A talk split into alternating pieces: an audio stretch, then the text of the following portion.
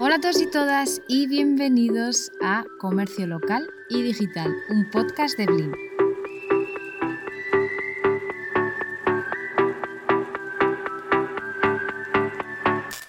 En el episodio de hoy hablaremos sobre el primer paso del método Blin para digitalizar pymes. Como ya explicamos en el episodio anterior, el método Blin es una guía o un conjunto de seis pasos que nos van a ayudar a digitalizar partes de nuestro negocio. Esas partes que nos están dando un problema o que tengan fallos o que puedan mejorarse y que vayan a funcionar mejor de una forma digital. No me canso de decir que este es el paso más importante de todo el método que hemos creado.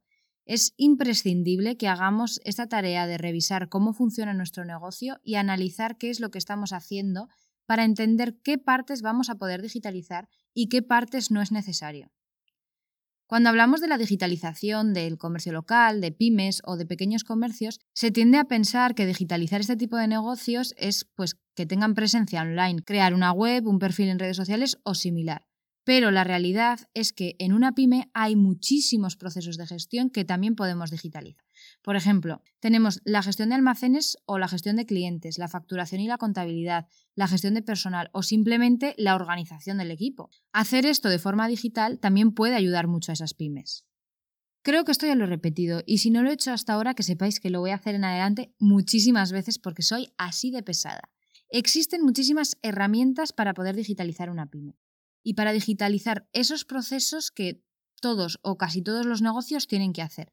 Pero no en todas las pymes es necesario digitalizarlos. Me explico. Si algo tienen en común todas las pymes del comercio local, de cercanía, al final todas estas tiendas que, que vemos cuando salimos en nuestro barrio, es que tienen recursos limitados. Por lo tanto, aunque haya muchas herramientas que puedan ser potencialmente útiles y que vayan a hacerles incluso ahorrar tiempo o ser más eficientes, tendremos que ver si esas herramientas realmente suponen una ventaja para nuestro negocio en concreto o no. Así de simple, yo puedo encontrar un programa que me ayude un montón a hacer X cosa. Puede ser un programa maravilloso, puede ser un programa muy útil, pero si para mí ese proceso no me está dando problemas o no es algo que esté limitando mi actividad, no es algo realmente importante para mí, no me va a interesar digitalizar ese proceso. Por eso es tan importante lo que vamos a hacer hoy, que es analizar qué partes de tu negocio necesitan ser digitalizadas. Así vamos a evitar hacer las cosas al revés y también conseguiremos que todos esos procesos de digitalización tengan un impacto positivo en nuestro negocio y hagan que éste sea más eficiente, más rentable y nuestra vida más sencilla, que es el objetivo final de todo esto. La clave para digitalizar nuestro negocio no va a estar tanto en esas herramientas que vayamos a utilizar, que obviamente son súper importantes, sino en saber qué partes funcionarían mejor con una herramienta digital y cuáles requieren que lo haga de una forma inmediata o de una forma urgente. En resumen, ¿qué puede esperar y qué tengo que hacer ya mismo?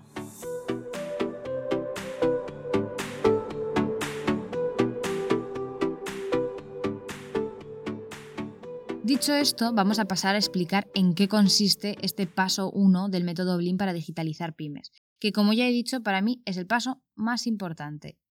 Si queréis consultarlo por escrito, podéis ir a la web blinapp.com, en el que tenemos un artículo explicando este paso, y tenéis toda la información igual que la que yo os voy a contar por aquí. Para identificar qué partes de tu pyme o de tu negocio puedes digitalizar, es muy importante sentarse y escribir todos los procesos o actividades que hacen que tu negocio salga a flote día a día. Yo te recomendaría que acabases un día de trabajar y te sentases con tu libreta, que esto puede parecer irónico, pero realmente es la forma más recomendable. También podéis coger un Word, un ordenador, lo que vosotros queráis. El caso es que lo que vamos a hacer es escribir todas esas actividades o procesos que hacen que tu pyme salga a flote en el día a día, que son necesarios para sacar adelante la actividad y para sacar adelante tu negocio. Aquí tendremos en cuenta varias cosas. Esas tareas o actividades que se hacen de forma recurrente o de forma puntual, las que haces tú directamente o las que hacen terceras personas, también las que hacen terceras personas de fuera de tu organización, es decir, aquellas que tienes externalizadas. Y es importante también que indiques cuáles requieren más tiempo o más esfuerzo. Además, no te olvides de revisar cuáles son las tecnologías y las herramientas que ya estás utilizando en tu pyme. Una vez tengamos claras todas estas cosas, que podemos llamarlos factores punto clave o como quieras, que son esas actividades que estás realizando eh, en tu pyme, vamos a ver todas aquellas cosas que nos faltan o que nos están dando problemas. Para entender aquello que en una pyme podemos mejorar, es necesario saber qué nos está dando problemas y qué está generando retrasos o impidiendo que hagamos las cosas como nos gustaría y que seamos más eficientes. Este punto yo sé que es el que más nos va a costar, porque para empezar a nadie le gusta reconocer sus errores y ver que hay cosas que podría estar haciendo mejor.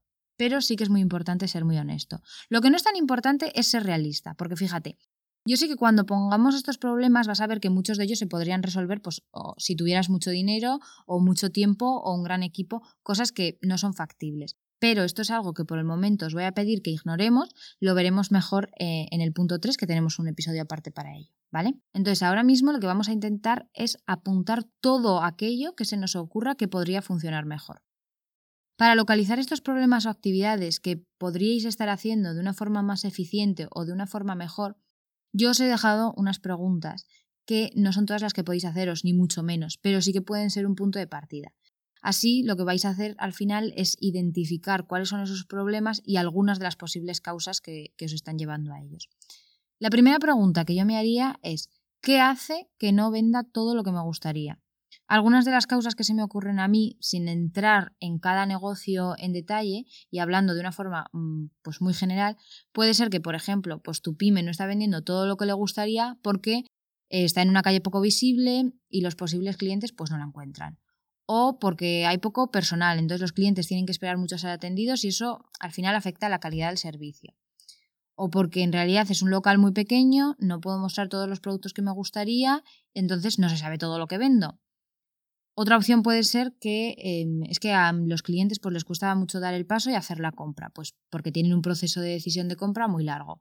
O quizás es que no entienden lo que se vende y tampoco se acercan a preguntar. Otra pregunta que también puede ser interesante es pensar qué es eso que está generando retrasos en ciertos procesos o actividades. Aquí puede ser, por ejemplo, eh, pues mis empleados no son tan eficientes como me gustaría. O eh, tengo que dedicar mucho tiempo a gestiones y eso me impide dedicárselo a otras actividades. O em, tengo problemas de abastecimiento con proveedores o tengo problemas con los envíos o cosas del estilo. También es útil analizar la calidad de los productos o de los servicios que estás ofreciendo. El hecho de que estos productos o servicios no tengan calidad suficiente va a afectar a las ventas y a la satisfacción de los clientes muy directamente. Las causas de esto, por ejemplo, pues pueden ser que tenemos que hacer las cosas muy rápido y eso al final pues afecta a la calidad, o que los clientes son muy exigentes, o que no tenemos el conocimiento suficiente para resolver los problemas que surgen. Otra pregunta puede venir relacionada con eh, si los clientes repiten en tu establecimiento o no. ¿Por qué la relación con mis clientes no es duradera? ¿O por qué mis clientes no vuelven a comprar mis productos o mis servicios? Las causas que se me ocurren a mí, por ejemplo, pues pueden ser. Puede ser que tengamos problemas para hacer que la gente se sienta cómoda en el local y por eso pues no quieren volver. Los vecinos se están quejando de nuestra actividad y eso al final genera un clima hostil. O es que las compras de mi tipo de producto o servicio son puntuales y esto hace que no haya muchos clientes recurrentes. También puede pasar que los clientes se olvidan de mí y además tengo mucha competencia, entonces no guardan fidelidad y se van a otra empresa. Estos son solo algunos ejemplos genéricos. En cada pyme pueden estar pasando cosas muy diferentes. Lo importante es que veamos cuál es el problema que estoy teniendo y cuáles son las posibles causas. Obviamente, estas causas son cosas que nosotros nos imaginamos, porque no tenemos una varita mágica y tampoco es que seamos los reyes de la objetividad, entonces puede que no siempre sean la causa real. Si tienes dudas sobre si estás siendo suficientemente objetivo o objetiva, o si lo que tú piensas puede tener sentido o no, yo te aconsejo que vayas a alguien que conozca tu negocio y le hagas esa misma pregunta, ¿no? Que le digas, oye, ¿tú qué crees que está impidiendo que venda más en mi pyme? Eso al final te da otro punto de vista que uniéndolo al tuyo a lo mejor te lleva a nuevas conclusiones o a eliminar cosas que tú habías considerado que eran una causa. Esta forma que yo os propongo es la forma gratuita de hacerlo. Por supuesto, si tienes recursos y crees que la ayuda de un profesional puede ser más útil, pues siempre puedes ir a una consultoría que te van a hacer un análisis de tu negocio y ahí verás con datos y con una técnica muchísimo más elaborada lo que realmente está pasando.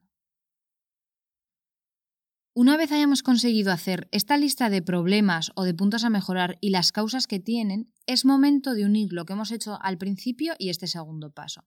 Es decir, veremos en qué fase o proceso están localizados los problemas en mi. Al final de este ejercicio tendremos que ser capaces de ver cuáles son esas actividades que sacan adelante nuestro negocio, qué actividades son necesarias para que nuestro negocio funcione y qué problemas están haciendo que ese negocio no sea tan eficiente como nos gustaría. Además, veremos en qué actividad o en qué proceso se localiza cada problema, es decir, cuál es la parte que falla de nuestro negocio y por qué. Para hacer todo esto de una forma visual, yo os propongo que hagáis ambos ejercicios de forma separada. Además, en el blog tenemos un artículo que es el paso 1 del método de digitalización. Bueno, pues en ese artículo os he dejado unas plantillas descargables para que podáis hacer este ejercicio de una forma un poco guiada y os resulte más fácil. Entonces, para hacer este ejercicio, por un lado yo os diría que en una libreta, en un Word, cada uno como quiera, apuntéis todas esas actividades que son necesarias para sacar adelante vuestro negocio. Es decir, lo primero que hemos hablado en el podcast, todas las actividades que son importantes y quién las hace. En otro documento, página, lo que queráis, vamos a apuntar todos esos problemas y las causas de esos posibles problemas, lo que hace que vuestro negocio no sea tan eficiente. Una vez tengamos estos dos ejercicios hechos por separado, es momento de juntarlos. Los vamos a juntar en un mismo folio, en un Word, en un Excel, en la plantilla del artículo que os he dejado, lo que vosotros prefiráis. Y lo que es muy importante es que vayamos a hacer tres columnas. En la primera columna pondremos las actividades, en la segunda columna pondremos los problemas y en la tercera columna pondremos las causas. Yo recomiendo que las actividades estén ordenadas. El orden el que consideréis vosotros porque al final cada pyme es diferente y el negocio mm, es totalmente diferente.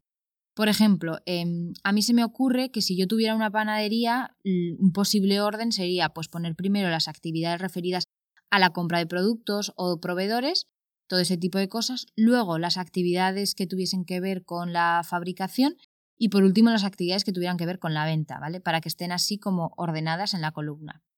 Hay que tener en cuenta que habrá muchas otras actividades como pueden ser la facturación, la contabilidad, que atraviesan todo el proceso y son importantes también, es decir, las tenemos que añadir. Entonces aquí como veáis las podéis añadir al principio, al final, como os guste más. Una vez que tengamos la columna con todas esas actividades, a la derecha de cada actividad pondré el problema que genera. Tengo que ver en qué actividad surge cada problema y escribirlo a la altura en la que esté escrita la actividad. Las posibles causas del problema irán en esa tercera columna. De esta forma, lo que conseguiremos es tener de una forma muy visual todo el análisis del negocio y seremos capaces de ver qué procesos están fallando y por qué. Hecho esto, tendríamos concluido el paso 1 del método Blin. Los siguientes pasos serán analizar qué necesito para resolver cada uno de estos problemas. No todo va a ser tan fácil como buscar un programa, la verdad. Algunos de los problemas que hayáis sacado no tendrán que ver con la digitalización. Entonces, eso ya, pues lo dejo en vuestras manos.